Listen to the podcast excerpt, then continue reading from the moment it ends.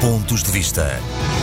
Portugal tem mantido desde sempre uma importante cooperação para o desenvolvimento com Moçambique, incluindo na área da defesa, que agora ganhou maior relevância no contexto do anunciado apoio ao governo de Felipe Nyusi, para ajudar a travar os ataques de grupos de insurgentes na província de Cabo Delgado, no norte do país. Na sequência de um pedido de reforço de cooperação que Moçambique dirigiu à União Europeia, relativo à situação de segurança na província de Cabo Delgado, o ministro de Estado e dos Negócios Estrangeiros, Augusto Santos Silva, deslocou-se a Maputo de 19 a 21 de janeiro em representação do alto representante, vice-presidente da Comissão Europeia, Joseph Borrell, para contatos políticos de alto nível com as autoridades moçambicanas.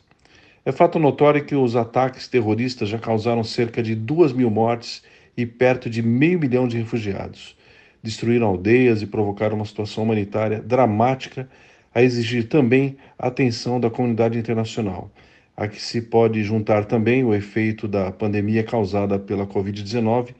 que agravou mais ainda a situação socioeconômica do país. Na província de Cabo Delgado, Há também empresas portuguesas e cidadãos portugueses que, naturalmente, estão também a ser afetados pela situação de insegurança que se vive na região. Sinal disso são os vários pedidos de repatriamento de cidadãos portugueses junto ao consulado Portugal em Maputo, motivados por carência de meios para subsistência. A preocupação com a situação do norte de Moçambique e com a segurança dos cidadãos portugueses que lá vivem e trabalham tem sido manifestada em diversas ocasiões pelo grupo parlamentar do PS, em sintonia com o governo, que tem acompanhado a situação da comunidade através da rede diplomática e consular.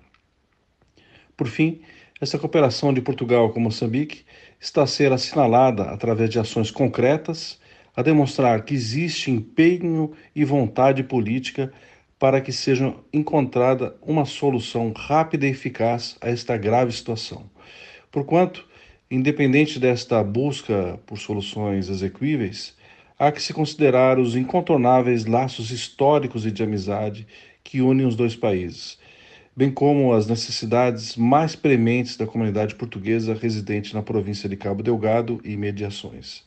a fim de minimizar os impactos desta terrível crise. Pontos de vista.